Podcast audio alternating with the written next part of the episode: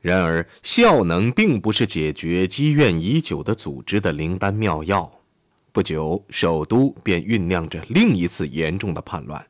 柏林鹤山党徒的困苦境况基本依然如故，组织内部的不平等令他们的领导人斯登尼斯怒不可遏。他再次要求组织系统应以知识而不是人事为基础。他公开抱怨说。希特勒每隔几个月便会改变主意，发布新命令。在这种情况下，他们无法行动。斯登尼斯的手下对此迷惑不解，忧心忡忡。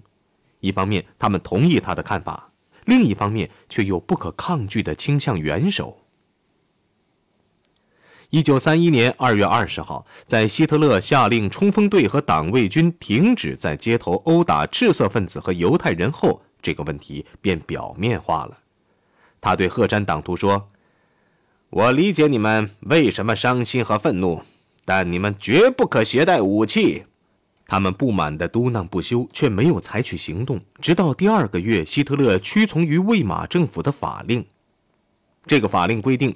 未来的集会必须获警方批准后方得举行时，斯登尼斯才谴责这一项当局投降的行动，并于三月三十一号深夜召开党卫军领导人秘密会议。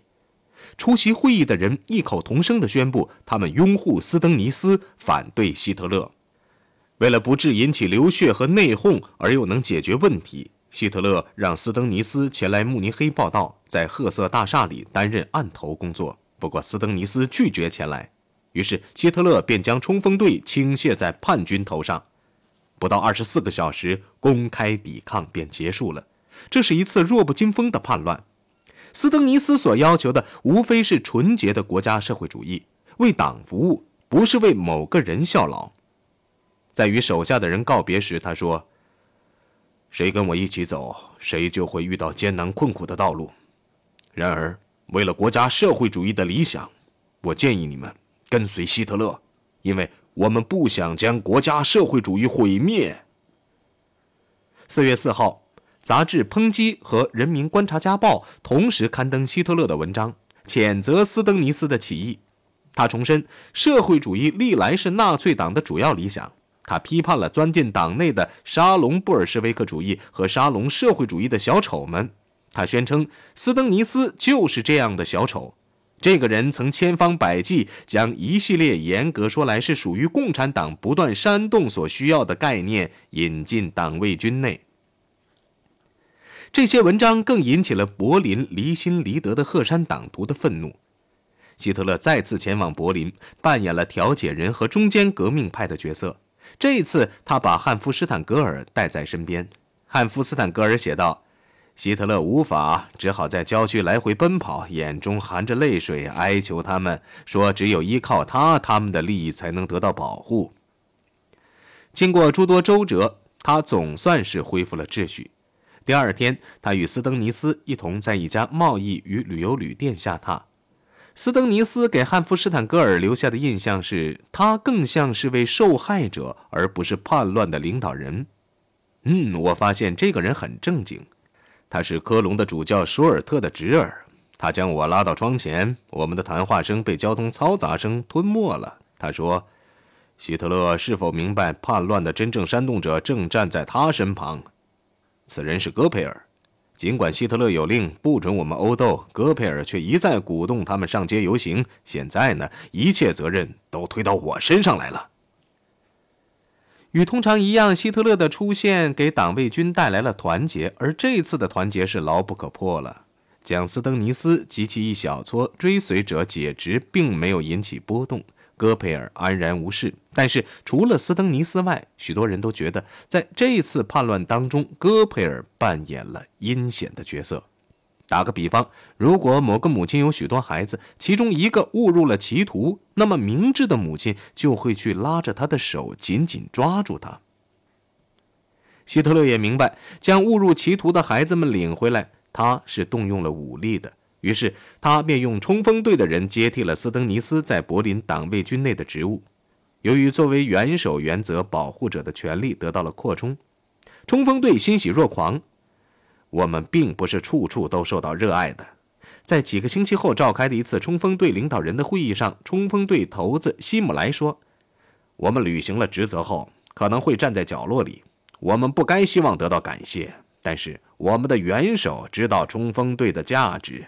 我们是他的宠儿，是最有价值的组织，因为我们从没有令他失望过。”与此同时，作为调停人的希特勒准备欢迎那些误入歧途或摇摆不定的党卫军返回岗位，但那些太具有独立精神的人们却除外。他们必须被清洗，职务必须由忠诚的追随者去接替。对希特勒宽宏大量的姿态的反应几乎是一致的。虽然众多赫山党徒对希特勒及其坚持合法行动的主张表示失望。但在他那耶稣式的宣言面前，这种想法也烟消云散了。希特勒说：“我就是冲锋队和党卫军，你们是冲锋队和党卫军的成员，在冲锋队和党卫军里，我就在你们中间。”党卫军刚恢复秩序，其领导人罗姆上尉便因据说是搞同性恋而遭到猛烈攻击。早些时候，希特勒曾将类似的控告一笔勾销。党卫军是为了达到特定的政治目标而组织起来的，它不是抚育小姑娘的道德机关，而是粗暴的斗士的联合体。某人的私生活是他自己的私事，只要他不干预国家社会主义的任务，就不予理睬。但是这件丑闻却正在变成党内事件，人们在窃窃私语。许多在斯登尼斯起义中遭到清洗的军官，其职位均被罗姆的同性恋伙伴们接替了。对这些指责，如同对指责冲锋队犯下了暴行一样，罗姆显得若无其事。我知道，过去我对冲锋队员们表现粗暴是急性子，亲爱的德尔莫先生。不过从今以后，请你拭目以待吧。我的部下将安分守己，严守纪律，秩序井然。我的职责要使千百万易受共产党影响的失业工人不受其影响。我要将他们变成有秩序的公民，保护德国。以反对国内外的布尔什维克敌人。这番话是罗姆在四月底会见伦敦的《每日快报》的记者德尔莫时说的。德尔莫反驳说：“苏醒吧，德国！让犹太人灭亡之类的高声怪叫，似乎不像严守纪律和秩序井然吧？”哈哈，你可不能按表面意义去理解这些口号，你只能听一半儿。接着，罗姆说了一些引起记者注意的话。我正在把一些吵吵闹闹、不守纪律的人从党卫军中清除出去。对这样的军队搞点大扫除是有些好处的。他到柏林的目的就在于此。他解释说，首都曾发生过叛乱，领导者是斯登尼斯上尉。这个人是疯子，竟敢向他和希特勒的权威提出挑战。罗姆向德尔莫保证说，叛乱分子已经被镇压下去，一切都恢复正常。一个星期之后，在罗姆的建议下，德尔莫前往褐色大厦采访元首。希特勒承认他有两条要求：取消战争赔款债务和在东方自由行动。他并不热衷于恢复旧疆界或归还失去的殖民地，只要求允许几百万剩余的德国人扩展到苏联。德尔莫问：“你希特勒怎样进入俄国而又不侵犯波兰的领土？”希特勒简短的回答说：“总会有法子的。”就在此时，威廉王闯了进来，激动地宣称，在一九三一年的头四个月中，有两千四百名鹤山党徒在与马克思主义者的格斗中受伤或丧生。他喊道：“我的元首啊，这是内战呐！”希特勒随口答道：“没错，毫无疑问，这是内战。”在确信希特勒是个极端残暴的人后，德尔莫便开始撰文。该文于五月三号见报，并预言德国正加紧加入欧洲法西斯国家阵营。一九三一年夏天，希特勒忙于巩固党的斗争，并针对斯登尼斯叛乱所暴露出来的弱点重新整顿党卫军。与此同时，一件私事也使他深感不安。他得知他的司机和同伴莫里斯已秘密地与他的外甥女吉利订婚。吉利一直住在广场那座寓所里，行动受到限制。具有讽刺意味的是，这个主意是元首这位媒人给莫里斯出的。你结婚后，我每晚都和你一起去吃饭。他敦促这位青年说。莫里斯曾经对一个会见的人说：“我听了他的话，决定与吉利订婚，因为跟别人一样，我非常爱他。吉利高兴地接受了我的求婚。一些时候以来，知道内情的人都知道他们是一对情人。莫里斯曾在戈佩尔面前对这不幸的爱情公开表示悔恨，最后他鼓足了勇气做了坦白。希特勒大怒，斥责莫里斯对他不忠，解除了他的司机职务。接近元首的某些人认为，希特勒不过是个操心的亲戚而已。他的管家文特多年后坚持说，希特勒的爱是父爱，他只关心吉利的幸福。吉利是个朝三暮四的姑娘。谁他都想勾引，包括希特勒在内。希特勒只不过想保护他罢了。在某种意义上，吉利成了俘虏。除了自由外，吉利要什么，希特勒都给。即使去上音乐课，希特勒也坚持要派他信得过的人去陪他。吉利曾对一位亲戚抱怨说，他的日子很不好过。希特勒不管去哪里，都坚持要他自己陪同前往，这令他很难堪。特别是他知道格里戈尔·斯特拉塞尔反对他与希特勒公开同行，另外这也使他不能与别的年轻人接触。一天晚上，汉夫施坦格尔夫妇在剧场碰到了吉利和希特勒，四个人在餐厅一起吃夜宵。汉夫施坦格尔注意到吉利似乎很厌倦，常左顾右盼看其他桌子，他不能不觉得他与希特勒的这种关系是逼出来的。汉弗施坦格尔太太也感到吉利这姑娘受到压抑，好像在生活中得不到她所需要的东西。但是文特太太却坚信是吉利追求希特勒的，她自然想成为希特勒的夫人，她是完全够格的。她对谁都那样轻浮，她不是一个正经的姑娘。毫无疑问，吉利是羡慕舅舅的名望的。每次在赫克咖啡馆饮茶时，他们的桌子总是被爱慕者团团围住。其中许多是女人，她们又是吻希特勒的手，又是讨纪念品。同样明显的是，元首喜爱他的程度远远超出了舅舅对外甥女的喜爱。莫里斯断言说，他爱她，但这是一种奇怪的爱，一种不敢表露出来的爱，因为他自尊心极强，不敢承认迷恋女色的弱点。也有人说，两人有桃色事件。斯特拉塞尔还将听来的街谈巷议写成文章，耸人听闻地说他们有越轨的两性关系。这当然只有希望听到希特勒最坏消息的人才会相信。希特勒爱他的外甥女，爱得很深，但是发生两性关系恐怕不太可能。希特勒这个人很保守，不敢公开追求任何一个女性。而他也处处小心谨慎，不敢金屋藏娇，将情妇放在寓所，特别是同父异母的姐姐的女儿，以免毁灭他的政治生涯。到九月，吉利又混上了另一个青年，奥地利人画家，他们一见钟情。据希特勒的秘书施洛德说，他立刻便向吉利求婚。有一次，他向霍夫曼太太谈到了他不幸的浪漫史。在承认自己与一个奥地利的画家相恋并感到痛苦后，他突然改口说：“哎，如此而已，你我都无能为力，还是谈点别的吧。”希特勒闻讯后，立刻强迫他与那位画家断绝来往。这很明显是得到他姐姐安吉拉的默许的。九月中旬，吉利打电话给他的声乐老师，他不再上课了，准备去维也纳。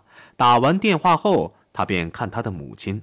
他刚刚到那里，收到阿道夫舅舅打来的电话，邀请他立刻回慕尼黑去。他觉得自己必须回去，但当他得悉他即将离开慕尼黑，前往参加地方长官和冲锋队的主要领导人的会议时，他责怪希特勒让他白跑一趟。希特勒禁止吉利在自己不在期间去维也纳，这样吉利便从生气变成大怒。九月十七号，两人在吃午餐的时候仍在继续争论。在厨房里的文特太太听见他们争论的嗓门越来越大。当吉利冲出餐室时，文特太太注意到他满脸通红。吉利一直待在房里。后来他听见舅舅走下楼，便跟着他走到过道上。楼下陪同希特勒前往的霍夫曼正在等候。吉利左手拿着东西，但莱舍特太太看不清是什么。再见。阿道夫舅舅，他朝楼下喊道：“再见，霍夫曼先生。”希特勒在大门口停住了脚步，回头望了望，又重上了楼梯。他爱抚着吉利的脸蛋儿，还在他耳边说了些什么。但他一动不动，怒气冲冲。后来，他对管家说：“说真的，我与舅舅毫无共同之处。”当新司机施列克驾着麦塞蒂斯沿着大街前行时，希特勒沉默不语。突然，他转身对霍夫曼说：“我不知道为什么觉得不舒服。”霍夫曼非正式的责任是让元首高兴。霍夫曼说：“呃，这大概是阿尔卑斯山特有的南风所导致的。”希特勒没有答话，他们继续朝纽伦堡驶去。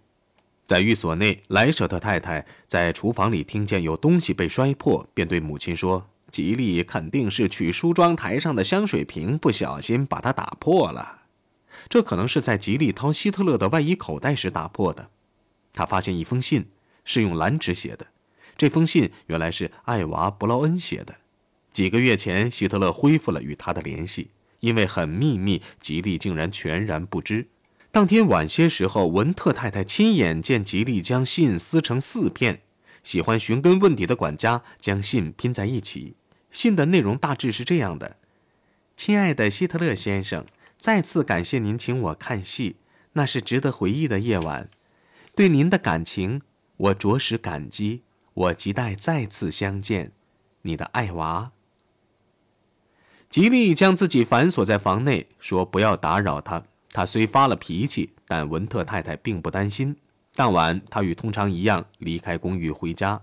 莱舍特太太与他的女儿睡在公寓里。晚间，他们听见沉闷的响声，但不以为然。他们也习惯了这位任性的姑娘。但是第二天清晨，莱舍特太太发现吉利的房门仍反锁着，便大吃一惊。她连忙给阿曼和施瓦茨挂电话。两个人找来锁匠，吉利躺在地板上，靠近睡椅，旁边放着一支六点三四毫米口径的手枪，他的心脏中弹。那天上午，在纽伦堡，希特勒与霍夫曼离开德意志旅馆，前往汉堡。麦塞蒂斯汽车出城后，希特勒发现有辆车在跟踪他们，他怕遭到袭击，便让施列克加速。后来他醒悟到，后面的是辆出租汽车，坐在司机身旁的是德意志旅馆的一位服务员。那人还在比比划划示意停车。服务员告诉他，赫斯先生从慕尼黑打来电话找他，电话还没有挂。希特勒便立刻返回旅馆，把帽子和鞭子往椅子上一扔，便进了电话室。由于电话室门没有关，霍夫曼听见希特勒在说：“我是希特勒，发生了什么事吗？”停顿片刻后，他喊道。啊！上帝，多可怕呀！接着，他几乎尖声喊道：“赫斯，回答我是真的还是假的？他还活着吗？”很明显，线路不是被切断，便是赫斯把电话挂了。霍夫曼回忆道：“希特勒的狂乱也感染了别人。”司机将油门踩到底，小车呼啸着疾驰回慕尼黑。从后座镜中，我看到了希特勒的面孔。他双唇紧闭，目光迟钝地望着挡风玻璃，视而不见。回到寓所后，吉利的尸体已被移去，因为是星期六，各报都没有做报道。直到星期一，这件事才见报。有人影射说是希特勒将其外甥女抛弃的，也有人说司法部长古尔纳毁灭了证据。社会主义者的日报《慕尼黑邮报》发表长文，详尽地报道了吉利与希特勒经常争吵的情形。他甚至宣称，吉利的鼻梁曾被打断过，身上还有受虐待的痕迹。吉利不可能是希特勒杀害的，因为希特勒身在纽伦堡，也不可能是希特勒或其同僚为避免丑闻下令将他干掉。倘若真是如此，那么杀害他的地方应该是在别处，而不是在元首的寓所。希特勒的某些追随者说，吉利之死纯属偶然，或许是某种声音使他受到了惊吓，在惊慌中杀了自己。也有一种理论说他是玩手枪走火。然而从证据上看，最合乎逻辑的结论是他自杀了，也许是出于绝望，或出于嫉妒，或出于不明的原因。帕特里克·希特勒的母亲对汉弗施坦格尔说过：“家里人对吉利自杀的原因都很清楚。林茨的一位犹太人绘画教员使她怀了孕。一九三一年，在一次会见中，元首的第二个堂弟汉斯·希特勒对此坚决予以否认。”希特勒垂头丧气，又受到了羞辱，对弗兰克说：“我无法再看报了，因为那些诽谤运动令我无法忍受。我想不出政界，从此洗手不干，不再抛头露面。”